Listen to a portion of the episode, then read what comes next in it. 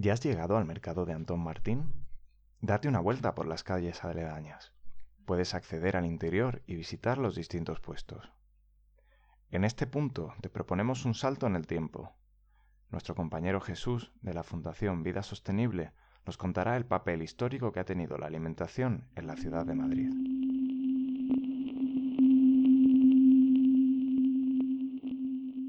Hola, soy Jesús Alonso, de trabajo en la Fundación Vida Sostenible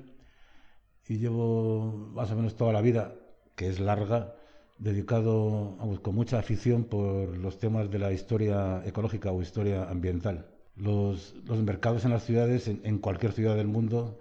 son evidentemente su, su estómago o su vientre. Es el lugar donde entra toda la comida que abastecerá y permitirá vivir al resto de la población. Son fundamentales. De hecho, había mercados cuando no había abastecimiento de agua corriente, ni de electricidad, ni de energía, etc. Madrid fue, fue creada como una capital artificial eh, allá, por el siglo XVI, XVII, en mitad de la península ibérica y a 350 kilómetros del puerto de mar más, más próximo. Pero al ser capital administrativa y oficial del país y estar la corte en ella, sus requerimientos de, alimentos fueron muy grandes y su población creció muy rápido. Y eso planteó un problema considerable, eh, de manera que tenemos una ciudad bastante grande para lo que eran los cánones de la época, demasiado alejada del mar y con demasiadas bocas que alimentar. Y eso hizo que desde el comienzo eh, Madrid fuera una especie de imán gigantesco para todos los alimentos, tanto de la península ibérica como incluso de más allá. Además, no hay que olvidar que al ser corte y habitar en ella gran cantidad de, de personas con muchísimo dinero, la realeza por empezar, Madrid era capaz de importar alimentos de países muy lejanos, en delicatessen, alimentos caros y, difíciles de encontrar. Y así es como empezaron los, los mercados de Madrid, que ahora, ahora son realmente muy distintos de, de, como lo eran hace tres o cuatro siglos, pero todo empezó con lo que llamaban cajones. Los cajones eran unos puestos donde los, los comerciantes vendían alimentos tanto animales como vegetales procedentes de las comarcas del alrededor de Madrid. Una característica, curiosa de, Madrid en aquellos tiempos, estamos hablando del siglo XVII XVIII, es que eh, la ciudad practicaba la economía circular con los alimentos y en un radio además muy, muy corto. Es decir, la basura urbana eh, era, era convertida en, compost, en abono, enviada, digamos, a los agricultores de las huertas cercanas de la, ciudad, del sur, del Manzanares, y, los productos de la huerta devueltos a la ciudad en forma de hortalizas, e incluso había un circuito cerrado más corto todavía, que eran los patios de basura que existían dentro de la ciudad, entre las calles, donde los que recogían la basura, los traperos, y, oficios similares eran capaces de criar gallinas, cerdos, etcétera, cuya carne luego se vendía otra vez en la ciudad. Es un, caso extremo, digamos, de economía circular. Tal vez no tenía mucha garantía sanitaria, pero funcionaba bastante bien. La innovación fundamental que permitió abastecer a, Madrid ya a, mediados del siglo XIX, cuando ya empezó a alcanzar una cantidad de población considerable, medio millón de habitantes o algo más, fue el ferrocarril. El ferrocarril que además en España es radial, como se sabe, permitió conectar la, capital del reino con todas las fuentes de alimento de la península ibérica y de más allá. Y entonces se organizaron una serie de, alimentos ducto, por así decir, como por ejemplo el pescado ducto que iba desde, eh, desde Vizcaya hasta la capital de España por el ferrocarril del norte. Con la llegada del ferrocarril, la, huella ecológica de Madrid evidentemente se, extendió a toda la península ibérica y a mucho más allá, y de tal manera que los alimentos podían llegar a la capital en un plazo muy corto, en horas incluso. Estábamos en, Madrid hacia el año 1900, en que ya es una gran capital con un millón de habitantes más o menos, abastecida de todos los recursos alimenticios del mundo entero y naturalmente de los alrededores también, porque se combinaba el transporte a larga distancia con los circuitos locales de abastecimiento. Pero la pregunta sería ahora, ¿esa comida cómo se distribuía? los mercados municipales empezaron a, crecer y a organizarse y a hacerse más, más, más temáticos. Eh, al mismo tiempo, la ciudad tenía una infinidad, una miríada de pequeñas tiendas de ultramarinos donde se vendía de todo, tanto productos frescos como, como conservas y, como su nombre indica, productos llegados desde, desde muy lejos. Desde, si nos plantamos ya después de la terrible guerra civil que implicó durante tres años que la capital del país quedó aislada de sus fuentes de abastecimiento habituales, excepto por una delgada línea de, resistencia que, la conectaba con Valencia. Si llegamos a los años 50, 60, la ciudad de Madrid da el gran estirón que le hace pasar de un billón de habitantes a tres millones y pico de habitantes y evidentemente el abastecimiento ya cambia mucho. Aparte del ferrocarril, gana muchísima importancia el abastecimiento por carretera mediante camiones y se crean nuevos alimentos ducto, por así decir. Estamos ya en una ciudad de 3 millones de habitantes que mucho más incluso, evidentemente, que un siglo atrás, se abastece de todo el mundo, del mundo entero, mediante ferrocarril, carretera y ahora llega un elemento nuevo interesante, el avión. Al mismo tiempo, el antiguo tejido de pequeñas tiendas, digamos, temáticas e incluso ultratemáticas, ultramarinos y también de pequeños mercados municipales, digamos, por barrio, distrito, etcétera, se va, va a ir como colapsando a medida que llegan las grandes superficies y los, y los supermercados. Los supermercados, eh, eh, evidentemente, eh, vacían a su alrededor todas las tiendas pequeñas que había antes de ultramarinos y, en general, liquidan las tiendas que puede haber de productos frescos, fruterías, pescaderías, etcétera, que ya aguantan malamente, por así decir. Los elementos,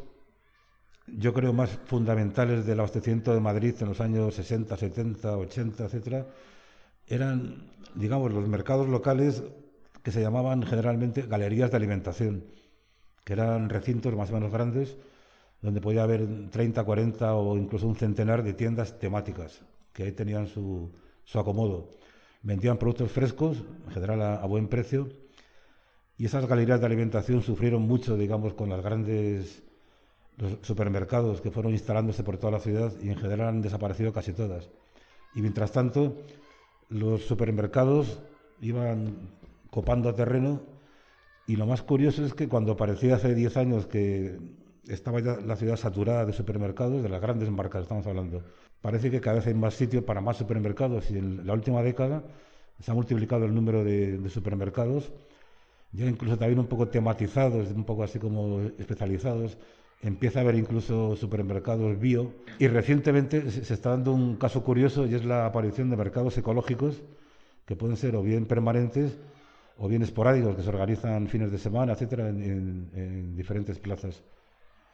de la, de la ciudad.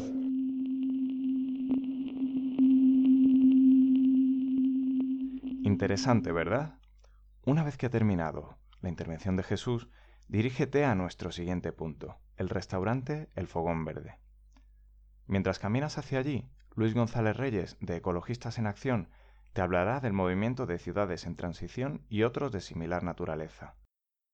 Los objetivos de estas prácticas son la promoción de políticas medioambientales en el marco de las ciudades, fomentando la autosuficiencia y el fortalecimiento de las comunidades, la renuncia a los combustibles fósiles está en sus bases.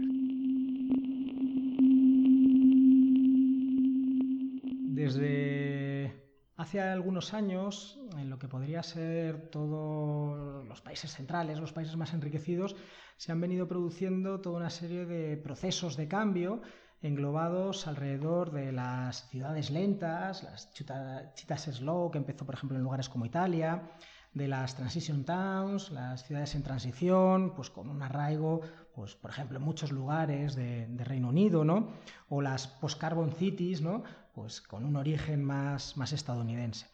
Son todas experiencias que lo que intentan, de alguna manera u otra, es dar una mirada global a los cambios que se necesitan dentro de las ciudades y hablan de cosas como utilizar energías solares, como una economía basada en lo local, para lo cual necesita tener una economía diversificada, como unos elementos de cierre de ciclo y una autonomía, pues en gran parte desde el punto de vista de la economía, repensando su relación con el entorno, y pensando que la ciudad además no es solamente un espacio de consumo, sino también un espacio de producción alimentaria, y a partir de ahí han ido generando experiencias y procesos de cambio. Pero en realidad esta experiencia no es radicalmente nueva. En estos mismos entornos, en lugares centrales desde el punto de vista del capitalismo global, enriquecidos, ya venían produciéndose otra serie de cambios, como podían ser las ecualdeas, que bajo esas mismas filosofías también iban dando pasos adelante.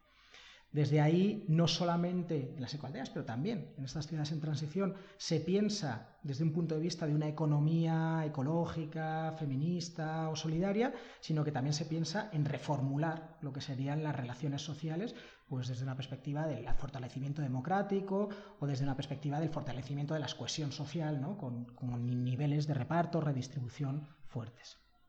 Pero en realidad, si abrimos todavía más la mirada y no nos restringimos únicamente a lo que ocurre en espacios como podría ser la Unión Europea, Estados Unidos y demás, ¿no? pues descubrimos que en otros lugares del mundo hay también experiencias riquísimas. Desde ahí que van con otros parámetros culturales, con otras lógicas, pero que recogen mucho de todas estas cosas.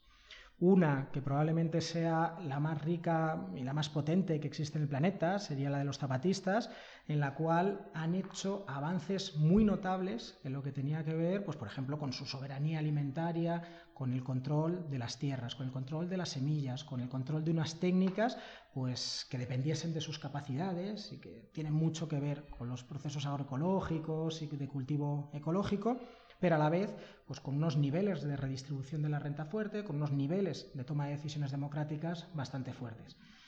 Y digo el zapatismo como probablemente uno de los espacios ahora mismo a nivel mundial con un mayor desarrollo de este tipo de historias, pero estas experiencias se repiten en un montón de lugares periféricos, desde la India hasta Brasil, pasando por distintos lugares de África, en el cual encontramos como elementos, con diferencias por supuesto culturales, ¿no? pero que se acaban encontrando, se acaban reconociendo con esas experiencias también de coaldeas, de ciudades en transición, de post-carbon cities. Yo creo que todo esto da un marco que permite hablar de transformaciones no en planos concretos, que son tremendamente necesarios, en el plano energético, en el plano alimentario, en el plano distintos, sino que intentan interrelacionar todos ellos. Y cuando se producen esas interrelaciones, a la vez se producen saltos de escala porque hay cosas que en solitario no se pueden hacer, pero cuando de pronto empezamos a entrelazar y tejer, pues somos capaces de no alimentar solamente unos miles de personas, sino unas decenas o unas centenas de miles de personas, y a partir de ahí, pues pensar en transiciones que probablemente en los tiempos que están por delante no van a poder ser ordenadas, van a tener que ser caóticas y un poco complejas, pero que no por ello, cuanto más las preparemos o, más, las avancemos, pues estaremos en mejores disposiciones de hacerlas bien.